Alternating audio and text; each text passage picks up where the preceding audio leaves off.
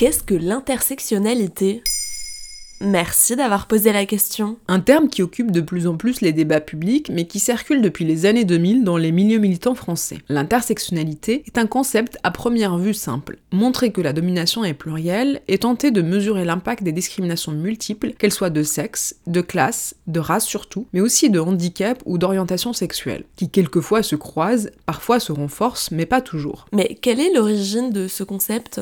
À l'origine du concept, une juriste féministe américaine, Kimberly Crenshaw. Elle tente de comprendre pourquoi les femmes noires ont du mal à faire reconnaître par la justice les discriminations qu'elles subissent au travail. En droit américain, les victimes de discrimination doivent choisir le fondement de discrimination sur lequel elles vont engager leur poursuite, le sexe ou la race par exemple. Or, cette contrainte juridique joue contre les noirs, explique-t-elle. Les femmes noires ne sont pas discriminées comme femmes ni comme noires, elles sont discriminées comme femmes noires. Pour la juriste féministe, c'est à cela que doit servir l'intersectionnalité, révéler la spécificité de situations souvent invisibilisées des expériences minoritaires. Dans ce sens, l'intersectionnalité permet de montrer qu'une personne ne vit pas le racisme de la même manière si elle est pauvre ou si elle est riche qu'une femme ne vit pas le sexisme de la même façon si elle est blanche ou si elle est noire, qu'une personne pauvre ne vit pas la misère et le mépris social en fonction de son sexe ou de sa couleur de peau, etc., etc une manière plurielle de penser les questions de discrimination, c'est ça? Avec son corollaire, la question de domination. L'intersectionnalité n'est pas une théorie unifiante de la domination, mais un outil d'analyse qu'il s'agit de redéployer selon les contextes sociaux, historiques, géographiques précis. Elle peut montrer comment les relations sociales construisent de manière dynamique les identités et les oppressions que les individus qui les portent peuvent subir, et aussi comment ces dominations peuvent s'influencer entre elles, une notion à utiliser donc en contexte et jamais de manière abstraite. Et quelles sont les limites de ce concept?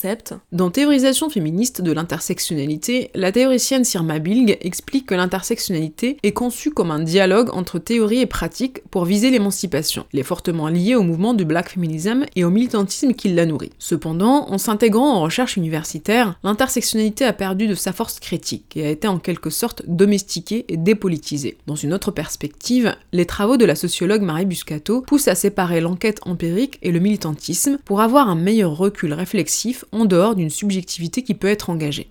Si l'analyse intersectionnelle s'appuie sur l'imbrication de multitudes de rapports de pouvoir, on peut se poser la question comment dans la lutte peut-on porter d'une seule voix des revendications multiples? Dans une perspective politique, c'est la question de l'universalisme que l'intersectionnalité incarne, mais un universalisme concret. Voilà ce qu'est l'intersectionnalité Maintenant, vous savez, un épisode écrit et réalisé par Zineb Souleimani.